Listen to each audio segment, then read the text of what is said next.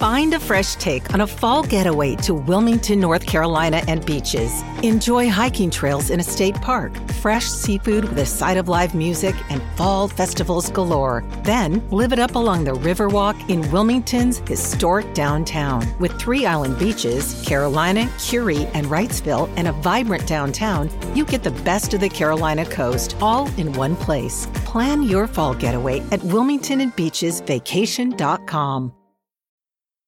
Enthousiaste de la gastronomie, bonjour. Parfois, lors d'échanges intersociaux un petit peu échauffés, il peut arriver qu'on vous demande d'aller vous faire cuire un œuf. Alors, se faire cuire un œuf, d'accord, mais de quelle façon? Il y a beaucoup de techniques et il faut avouer qu'on s'y perd un peu parfois.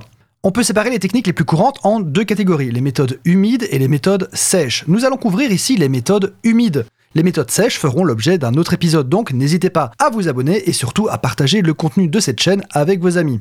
Commençons par la technique la plus simple, on peut cuire un œuf en l'immergeant dans l'eau avec ou sans sa coquille. Vous avez l'œuf à la coque, mollet et dur. La différence, le temps de cuisson. Après 3 minutes, l'œuf sera à la coque. Il a un jaune coulant et un blanc à peine coagulé. Il se mange dans un coquetier avec des mouillettes, des petits bouts de pain coupés en bâtonnets. 6 minutes et vous l'aurez mollet. Jaune liquide, mais le blanc parfaitement cuit, tant et si bien que l'œuf mollet se mange écalé, sans sa coquille quoi.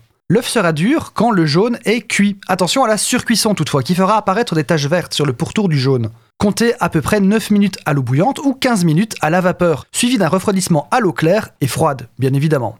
La petite astuce qui va bien est d'ajouter un filet de vinaigre à l'eau de cuisson, qui permettra de coaguler plus rapidement le blanc d'œuf et donc de garder un œuf plus ou moins intact. Vous voyez sans ces petits voiles disgracieux qui lui sortent du dedans. Si vous immergez l'œuf sans coquille dans une casserole d'eau bouillante et un peu vinaigrée, vous aurez un œuf poché. Il se cuit très rapidement, 2 à 3 minutes, et il aura une belle forme voilée et régulière si vous formez un tourbillon avec l'eau avant d'y plonger l'œuf cru.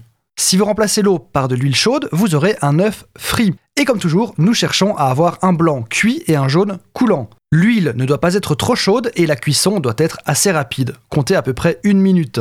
Alors cuire un œuf dans une friteuse ou une poêle remplie d'huile demande un peu de pratique et beaucoup de précautions. Si vous n'êtes pas sûr de vous, je ne peux que vous inviter à ne pas le faire.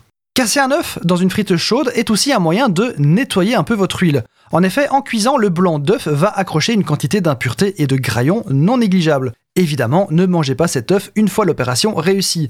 Vu la propriété de l'œuf à coaguler et à récupérer les petites impuretés, vous vous doutez bien que si vous voulez servir un œuf frit digne de ce nom à vos invités, ou même à vous-même, utilisez une huile irréprochablement propre ainsi qu'une friteuse et une poêle parfaitement clean, si vous me permettez l'expression. Voilà pour le petit aperçu rapide des méthodes humides. Nous allons faire bientôt un épisode sur les méthodes sèches. En attendant, enthousiaste de la gastronomie, allez vous faire cuire un œuf, s'il vous plaît.